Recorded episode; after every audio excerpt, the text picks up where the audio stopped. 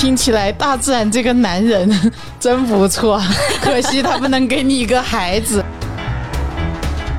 那我 get 到了，你们两个人一个是山水派，另外一个是感觉派。你这句话的意思就是说，哎呀，长得这么丑，脾气这么烂，然后还从事着这么一个不靠谱的职业啊。Hello，大家好，我是李欣，我是一名喜剧编剧，是一位虽然了解幽默，但是仍然无法笑对人生的中年暴躁主妇。大家好，我是福茂茂，是既宅又腐、前途未卜的大龄未婚女青年。大家好，我是虽然去了很多地方，但依然找不到北的小样。好，那我们今天就聊一聊大龄未婚的这一件事儿。哎，你俩是怎么走到这一步的？被剩下了。我就是典型的一段恋爱谈的时间太长了，二十一岁这段感情开始，二十八岁结束，而且是初恋。我七年的时间奉献给了一个人，哦，这是渣男。所有的这种没成的，我们统称为渣男。好的，那你从二十七岁到今天有七年的空窗期呀？那这七年当中，你就没有再去谈个恋爱吗？因为上一段分的时候就非常累，当时我就暗暗发誓，至少在几年内我是不想谈恋爱的。然后，那么这几年内怎么走出来呢？我就寄情于工作、游山玩水，然后在大自然中得到了滋养。那个自由啊，那个撒野啊，我觉得太好了。听起来大自然这个男人真不错，可惜他不能给你一个孩子。那茂茂，你又是一个什么样的情况呢？嗯，我觉得我是一直没有遇到想结婚的人，是你从来没有谈过恋爱吗？啊，那倒也不是。呃，我在二十二岁的时候遇到了我的前男友，然后在不到二十四岁的时候分手。时间也不是很长，但是当然这也不是我想结婚的人啊。那你从二十四岁到今天，已经过了一个甲子啊，没有那么长。我的妈呀！但是已经过了很久啊。那这段时间你在干嘛？至少有十年吧。我觉得就是，虽然是说我遇到了各种各样的人哈，但是我没有选择他们，也是因为我不够喜欢。喜欢的标准是什么？可能没有具象的标准吧，所以就会更难。就是起码要长得还不错，然后心地比较善良，跟我有一些共同语言吧。哦，这样就可以了吗？嗯，当然感觉很重要了，因为我是一个还蛮感性的人，对我来说，呃，我的感情的回报是很强烈的。没有感觉，对吧？啊，对。所以接下来的十年当中，并没有遇到有感觉的男人。是感觉不够强烈，因为有一些人他可能会对你很好，但是你知道的是你不够喜欢他，那就是说你一定是无动于衷的，因为你知道的是他对你的付出你是没有办法给他回报的。然后还有一些人可能是你遇到他的时候他就已经不是一个单身的身份了，所以你也是没有办法。好。那我 get 到了，你们两个人一个是山水派，另外一个是感觉派，对不对？山水派，国画呢还留白。其实我也经常听到身边的大龄单身朋友说啊，我就是没有遇到人。这个是经常的。那这个世界上有五十亿人呢，你怎么就没有遇到个人？你是在森林里面行走吗？我是在森林里面，你就是在森林里面行走。我敢保证那里你遇不到人。对，其实我觉得大多数人哈都会遇到你们俩这样的困境，只有神经病。才会，比如说一段感情，尤其是初恋结束了，就想，哎呦，我下午要赶紧找下一个。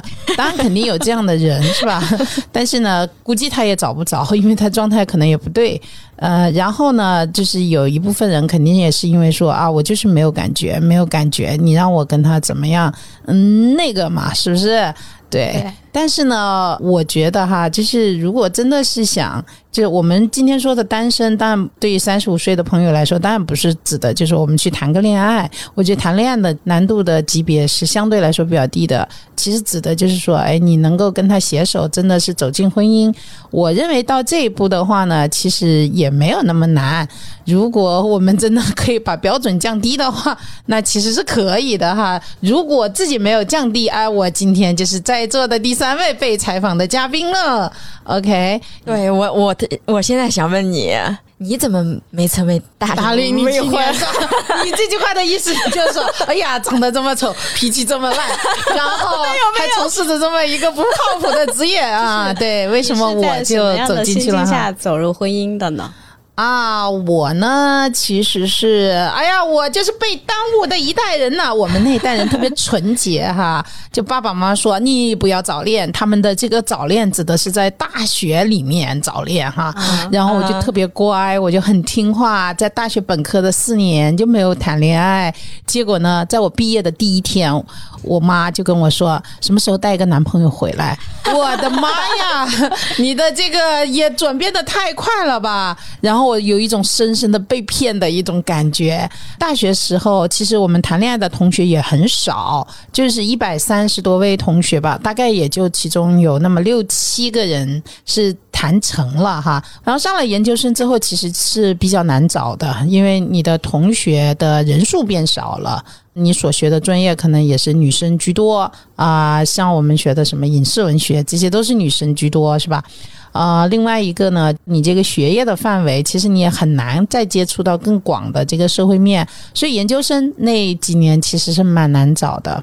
就到了毕业了，毕业了以后呢，就很快的有人给介绍了男朋友，可是因为精力太少了，没有能够把握得住，说白了还是人不够成熟。然后转眼间就到了二十七岁了。在我到二十七岁的时候，我才意识到女生的黄金婚嫁年龄是二十五岁。哦二十五岁以前，天哪真的就特别明显。然后现太在，晚了，哎，是，就是嗯我现在也会对身边的年轻朋友，他才二十三岁嘛，我就催婚，你知道吗？特别骂。然后我就我就催说啊、赶紧的啊！我说现在是你的黄金年华，当然二十五岁以后也不是不能嫁，但是呢，就是选择权啊各方面它会下降，你碰到的人会少。我的一个感受就是在那个点，如果我不调低我的标准，我就没有办法嫁出去。呃，那时候还是我们很流行相亲的啦，会有很多桃花运，但是都是烂桃花，就是不能说没有碰到人，就是我碰到了一个排的人，好吗？都排不过来，对，一个礼拜根本排不过来，必须要躲在门口，然后等下一个约会对象出现，飞快的跑过去，然后跟他说快走，对，以免碰到下一个，对，就这么忙的情况下都是烂桃花，那那就在所有的烂桃花当中选了一个没有那么烂的桃，买一下就接着还能吃的那种桃，然后你其实是可以结婚的。我就是这样进入了我的婚姻这一期，千万不能让我老公听见，否则的话我们家就会到处都是烂桃打的。所以的话呢，那个。我觉得吧，我真的是差一点哈。就是如果我当时就坚持说我要碰到我非常喜欢的人，我也进入不了婚姻啊。这是我现在站在今天哈，回顾时光，然后我自己去明白的一些点。那我想问你们的是，就是如果你们现在可以时光倒流，你们会后悔当时做过的什么决定吗？如果可以重来一次的话，你会怎么做？嗯、我的话是后悔的有两个点，一个点呢就是不能说后悔吧，遗憾，因为你当时太年轻了。后悔就是遗憾。同学们，让我们真实的面对自己吧。有两个点，它是两个方面哈。一个点呢，就是你当时太年轻，你和对方吧，谁都想就是能居于他之上，就是你要让他服从你，他要让你服从他，谁也不妥协。是嗯，如果说有一方妥协难，那你们可能我们呃都要争个输赢，在年轻的时候。对，就是争个输赢。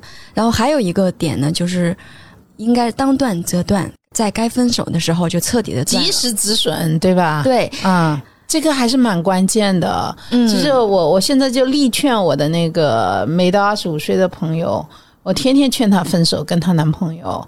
就为啥呢？就我一点也不怕做恶人，因为我说你的这个男朋友没有取你的诚意，嗯，所以你要及时止损，去寻找你的下一位。对我当时想的就是，应该在大学的时候，大学还是有很多很优秀的男生曾经对你表示过好感，在大学的时候多谈几段恋爱。对，这个就是我的一个心得，我特别后悔的就是我为什么在大学本科四年守着那么好的男生资源没有下手，随便下手，下手任何一个都可以，都要比比如说你后面遇到的那些人，也不是说比他们强吧，但是至少你们有非常好的一个青梅竹马的感情，基本上可以算得上了吧？在一线城市，就是如果你们是大学本科的这个情谊，对吧？相对来说是比较牢固的，当然也有本科离婚的啊。对，哪怕不是本科生，到了研究生，我的研究生是一个非常知名的理工科院校读的。哎呀，那男生简直你竟然没有下手 对，所以这真的是我最最后悔的事情之一，啊！真的时光倒流吧，真的太遗憾了。就是呀。你为什么在那段时间里，就是你是在钻研书本吗？哦不，你被第一段初恋占据了是吗？对，拖得很累，然后又又想挽留，当断不断，说的非常对。嗯就是看看自己身边，其实就是处于一个黄金择偶期的时候。对如果那一段感情不合适的话，真的是要及时停止。对，对那猫猫你呢？如果时光倒流，你会重新做哪些选择？呃，首先是说我是不后悔的。我觉得如果时光倒流的话，我可能还是会跟我的前男友谈恋爱。但是刚才即使你不那么喜欢他，啊 对我我也我也没有后悔啊，那段感情那段初恋到现在在我心里也是美好的。是是是，嗯我们讲的就是那两个点，你嗯可以重新做我觉得。每个人在每个人生的阶段，可能对喜欢呀、爱呀，可能都有不一样的需求吧。在我很年轻的时候，我可能觉得快乐、开心是最重要的，可能还有一些其他的东西没有那么好，我是可以去克服，或者是说可以接受的。那现在的话，我会觉得什么是最重要的？对于大龄未婚女青年做我自己是最重要的。啊，那你呢，小样？就是对你来说，现在你只能有一个标准去择偶的一个标准，看对方是否，比如说茂茂说，他觉得对方是否能让他做他自己是最重要的，对你来说是不是最重要的？我的标准就是能让我感到轻松自在即可。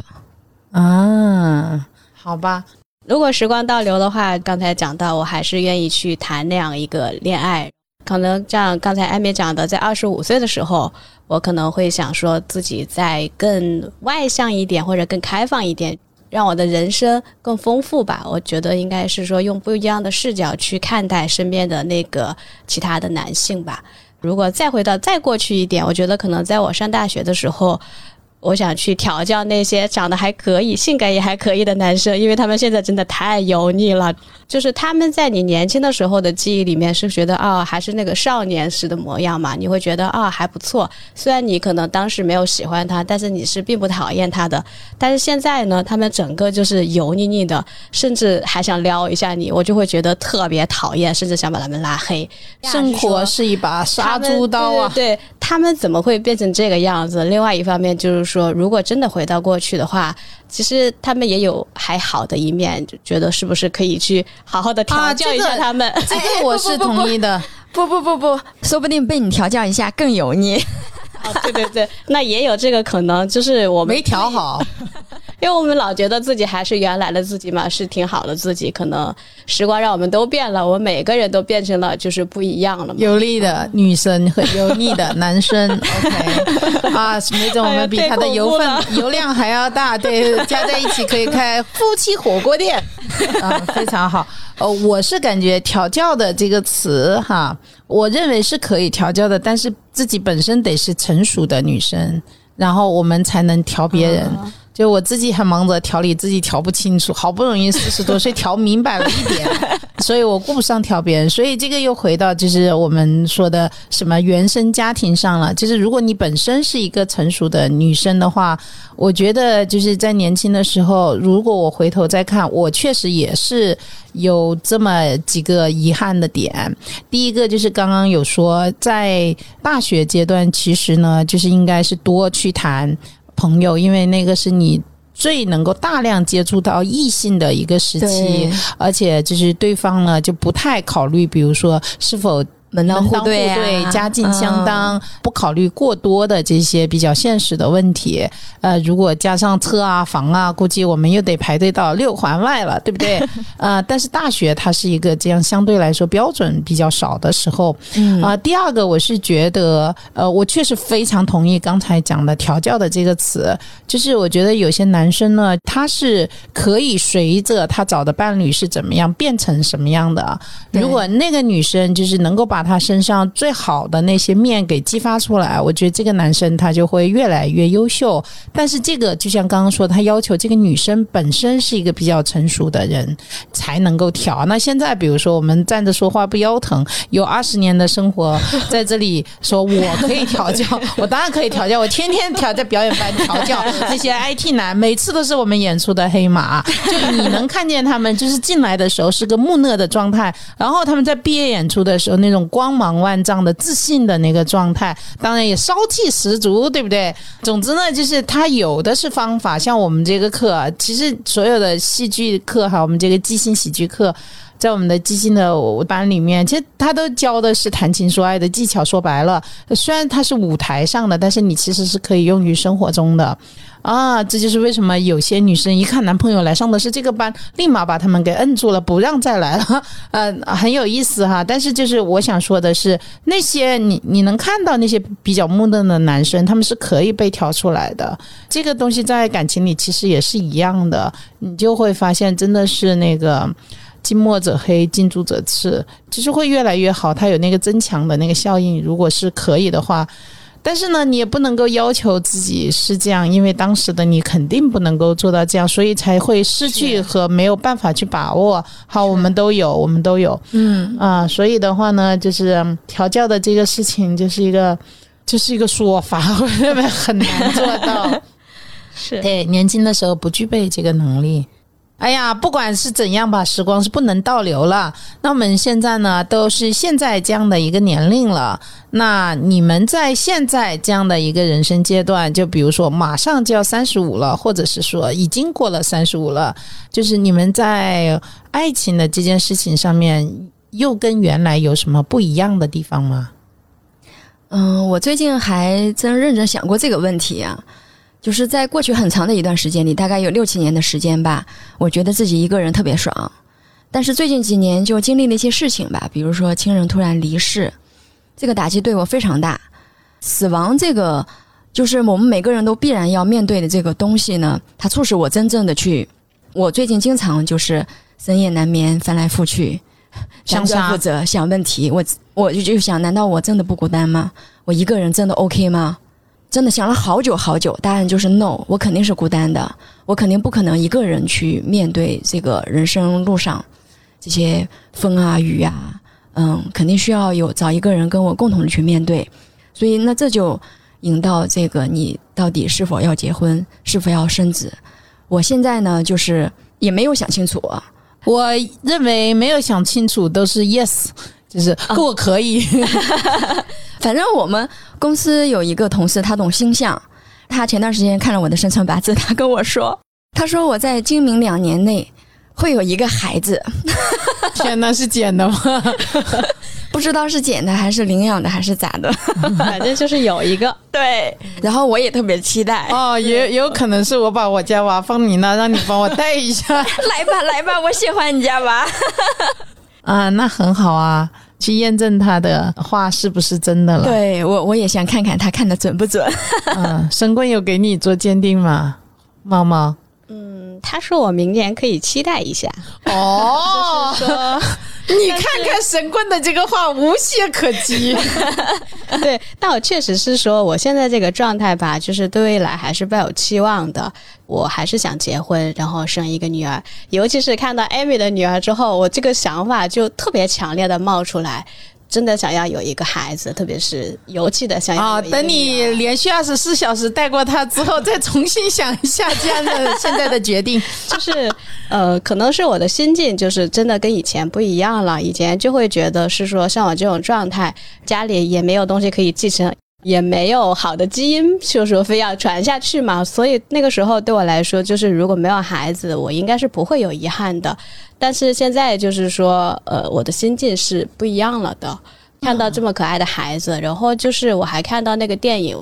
就是《寻梦环游记》里面，他讲到死亡嘛，他有一个死亡理论，就是讲一个人的死其实是说是死三次，然后第一次就是这种生物上的死亡，就是肉体死亡了；第二次大概就是你的葬礼，然后亲朋来参加来悼念你，宣告你的社会性死亡；然后第三次，是天天都在社会性死亡吗？我们然后第三次我们的这个播出去，我们三个就对全部说就社会性死亡然后第三次才是你的终极死亡，就是世界上呃连最后一个记得你的人都没有了，就是再也没有人记得你了。我突然就是觉得是说，打那帮不给你上供的。所以我觉得我就是还是想要有孩子、有婚姻，想要被人记得，哪怕是说特别矫情的是说，呃有人记得你特别热烈的活过，我是想要有这样的想法的。啊，特别好，特别好。曾经有人问过我嘛，就说你的墓志铭上要写啥？哎呀，就想活过，来过，真的吗？对，没有没有，开玩笑的，没有这回事，没有人问我。然后呢，我我刚才倒是特别同意你刚刚讲的那个，其实对生孩子的这件事情吧，我在生之前没有意识到，我是生完之后，我抱着他的那一刻，我意识到了我为什么要生个孩子。就是对我来说，他真的是生命的延续，就是你的 DNA 的延续，他在替你活。其实是这样，因为我们无法实现永生，在某一个节点，就是你看，我们大家都会想到死亡的这个问题。我觉得年轻的时候是不想的，对想的比较少吧。然后呢，在某一个点，你就可能是，哎，孩子他其实是在替你活，你的延续延续是对，在延续你的嗯在继续的延续，就换了一个方式。我现在就特别能够理解那些舍生，就是你你们可以看到，就比如说大灾难来的时候，父母都会扑过去护住自己的孩子，哦他是为什么？对我，我曾经质疑自己真的有这么勇敢吗？后来我意识到了啊，那他就是我，其实是这样的一个逻辑。OK 啊，就那你肯定要保护你是吧？你保护你自己，等于是，嗯，是，哦，之前是没有意识到孩子这件事情是什么。嗯，对，真的只有那一秒钟意识到了。有种那个什么感觉呢？就是好像上帝不知道在什么时候给我一个孩子，看我的生辰八字，他说那句话的时候，我就这种感觉，我望了望天花板，上帝说要有光，就有了光；上帝说想要要有孩子，就有了孩子。好呀，我我觉得你们俩很有趣，因为你们俩的表达是要有孩子，并不是说我要走进婚姻，这两者还是有区别的。我是希望有的，嗯，因为从对抚育孩子的角度来讲，尤其是现在，他还是需要一个家庭去抚育孩子。那是我不是经常说，我们中年夫妻之所以能够不杀，就是因为想着，哎呀，养一个孩子太辛苦了，还是留着他吧，留着他的狗命帮我带娃。好，那我们现在已经非常明确的，我们在现在仍然是希望碰上人的啊。那你们觉得我们要怎样去做才能遇上这个人呢？嗯，我觉得首先是心态，像我过去六七年完全就是不想找，肯定有人主动跟我表达好感或者什么的，我全部视而不见。嗯你怎么能这么傲娇呢？把那六七个人重新从你的微信朋友圈里加回来，对看一看他们现在怎么样。对，对我来说，第一步就是心态，至少我现在心态是开放的。我觉得慢慢可能就会遇到，因为你现在也不是很大嘛。那当然，想想我们未来要活一百二十岁呢，现在没有活到人生的三分之一，就是，我们还是小娃娃呢。哎呦，你觉得怎样才能找到那一位呢？猫猫，我觉得万物有时，爱情也有时。我等吧。哦，就烧香了，就 出现在你面前说这个火用一下，对吗？可能确实是说我没有遇到我让我特别心动的人吧，或者是说在这个阶段，如果真的遇到了的话，我是可以主动的。虽然现在还不知道怎么样主动，这个方法要等下一轮去找哈。哎呀，主动的方法可多了。我首先给你们一个建议，就是，哎，你的那个标间不就是宅吗？那就不能宅，宅你也要在家里面宅，就是找那种团体性的共同宅的，让别人能认识你的。就你都没有出去。那就没有办法碰上。还在家对，其实我 对，其实很有意思的是，呃，我我不是开那个即兴喜剧的那个班嘛，然后呢，很有意思的是，以往都是女生来，结果这一期来了好多男生，而且有三个条件。未婚哦，条件都不错哟，发过来有大学老师发过来。有 IT 男，哎呀，这就说到那个事情了，就是做媒的这件事情是非常容易得罪人的。如果你们恰巧也加入了我的那个班，哎呀，我这里没有拉新的意思啊，然后呢，就会很自然的你们就互相认识。如果你们有那个意思，我就悄悄的那么一推，两艘友谊的小船就可以在一起了。现在那个媒婆都不是推船，她得变成纤夫才能把那个船给拉过去，这就太费劲了。对，所以还是我觉得应该多出去。嗯，社交是另外一个，我就是觉得特别有趣哈。我是觉得，如果你是单身，你要散发那样的信号，在所有的时刻。不达目的不罢休啊！我跟你们讲啊，我一个好朋友，就是我特别佩服他，他就是成功在六十八岁的时候脱单，然后傍上了七十五岁的硅谷科技公司老总，对方即将退休，然后呢，他们俩好了以后，就真的每个月。都去寄情山水，然后这个月去法国，那个月去印度，但是当然都是在疫情之前哈啊！但是我我就是说，哎，这样的一种精神很可贵啊，就是他特别厉害，他在六十八岁的时候，他 PK 掉了另外一个竞争者是三十八岁。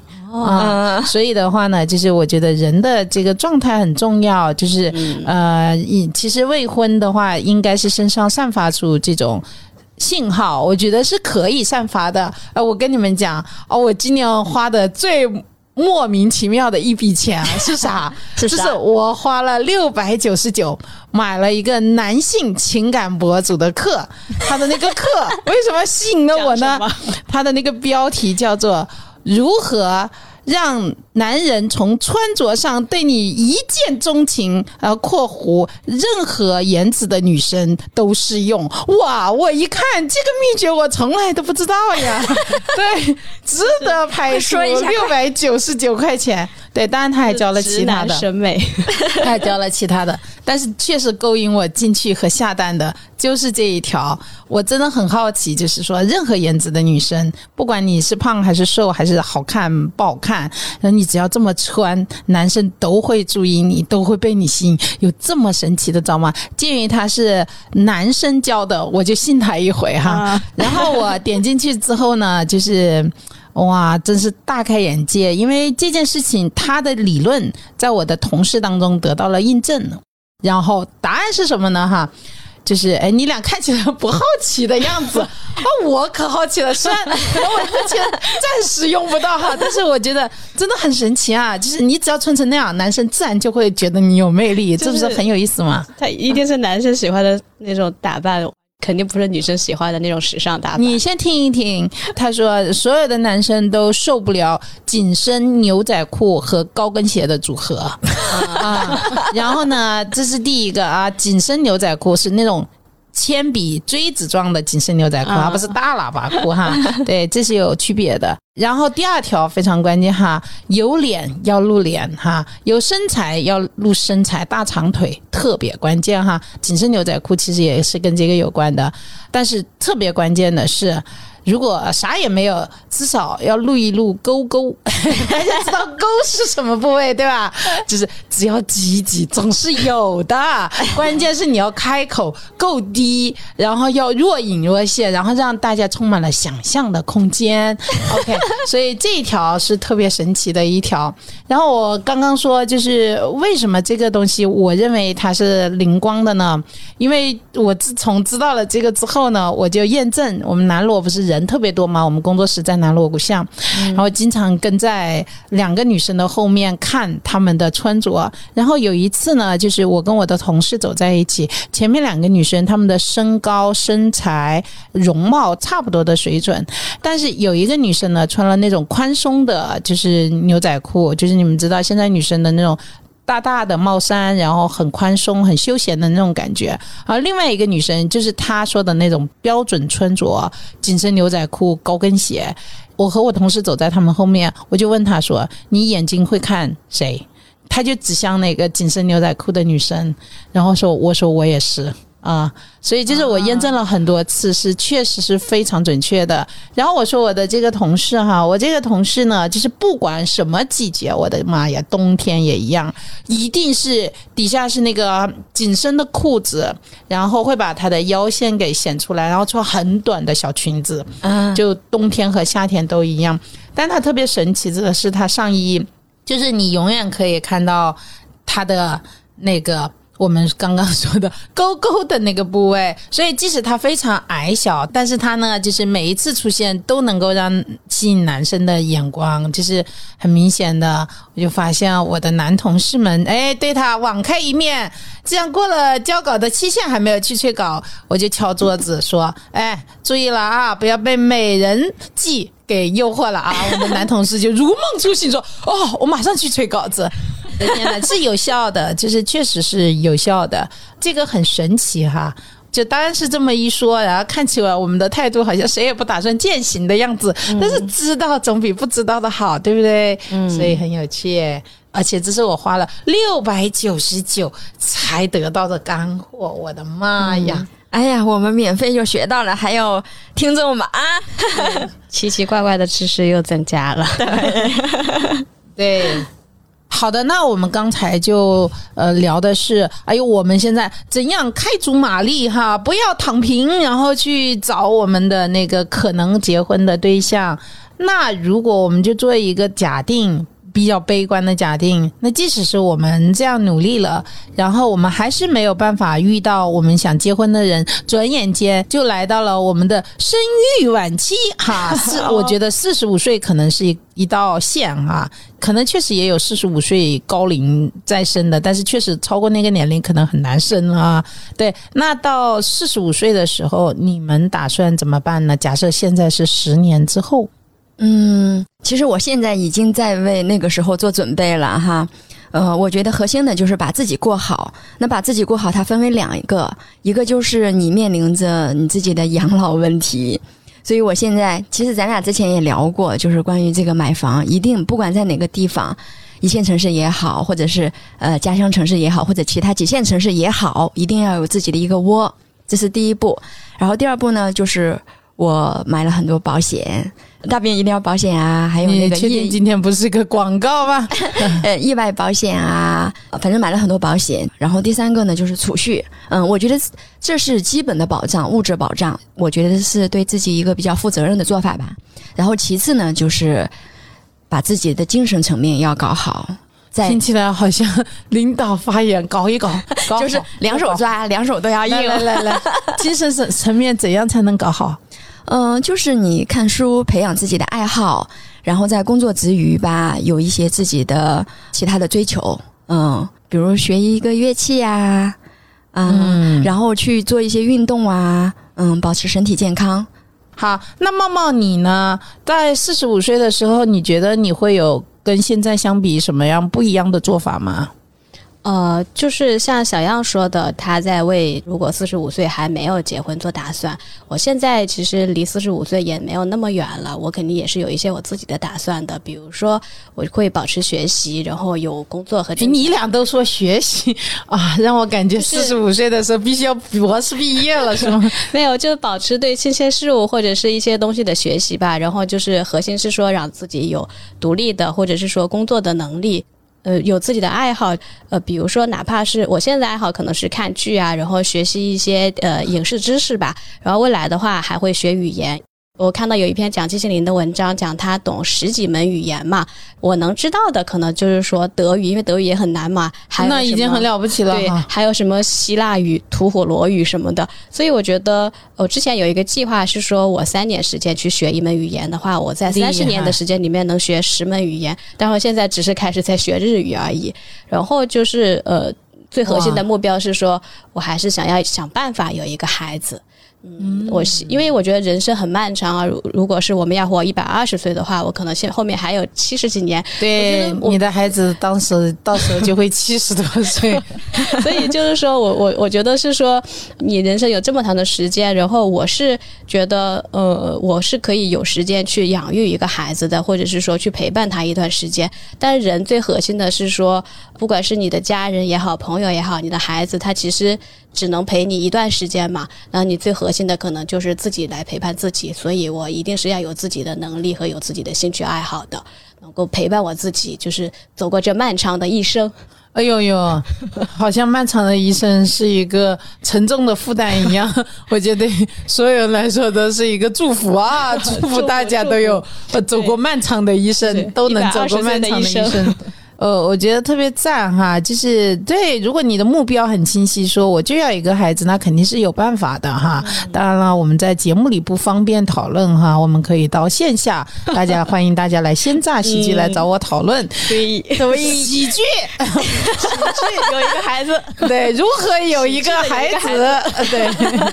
对，其实是确实有一些朋友，呃，是以这个目标，然后他们在做，然后他们也成功了，我觉得是挺好的。可以交流你。开心就好。对，啊、然后呢，就是如果想要婚姻的话，我是觉得，如果你一定想嫁，是完全可以嫁得出去的，只要你干掉你的一个标准啊，比如说刚刚你说了，哎呀，其实只要他长得不错，然后人还聊得来，哇，这两个标准，我觉得瞬间就已经把人数缩小到零点零零零零零零零二了，我的天呐，对，就是哇，他长得嗯，虽然有点矮，哎，就是你把矮的这个，对你把这个身高标准拿去，我觉得其实你的人数可能就增加了一千万。有的时候就是你你。比如说，你有那么好几个条件，五个到六个，真的是每个都坚如磐石的时候，那个人很难出现。确实是这样的。就如果你真的什么都不求，嘿 嘿，就我们刚刚说的条件无限低，我就不信嫁不出去。对，就孩子也会有的，但是鸡毛蒜皮，婚后打架肯定也是有的，就是看你哪个东西更强烈，你能放弃多少，是吧？要有后代的这种动力是如此的强大，那你肯定就会放弃掉一些，然后呢，选择在之后再来面对这些问题，对吧？先有一个自己的孩子我觉得这也是可以。嗯，对，今天我们聊的话题是大龄未婚哈。那我们作为当事人和一个哎呀，这真的不是过来人，就是也是当事人，对对对啊。那像这样的一件事情呢，第一，可能最重要的是，我们需要让自己 ready，就是我们得准备好，就是在我们整个的这个过程当中，只要你没有实现这个目标，你身上需要散发出 available 的这样的一个气息哈。至于怎么散发，我们刚刚也教了。六百九十九的课，对，六百九十九的课。那如果我们真的呃没有遇到这样的一个人，那你也要清晰你的目标是什么。比如说你要有一个孩子，或者说你需要一个陪伴，那你奔着这个清晰的目标去实现这个目标，我觉得也是可行的。总之呢，我觉得就是不管我们的人生碰到什么样的情况，就是只要我们保持这种。都可以的这样的一个状态，我觉得都是可以的。呃，那最后呢，哎，今天替我的两位小伙伴征婚是真的吗？是真的吗？我们今天竟然真的是个广告帖，OK，广告广告啊，对。如果大家是来自这个星球的男性生物，欢迎大家联络鲜榨喜剧，然后我们来聊一聊。欢迎一切雄性生物，包括 AI 狗、单身狗、IT 狗，就所有的 animals 都可以来。奇怪的征婚，估计也征不到什么正常的人，但是 对。我还是靠上帝吧。哎呀，我们自己真的不行了吗？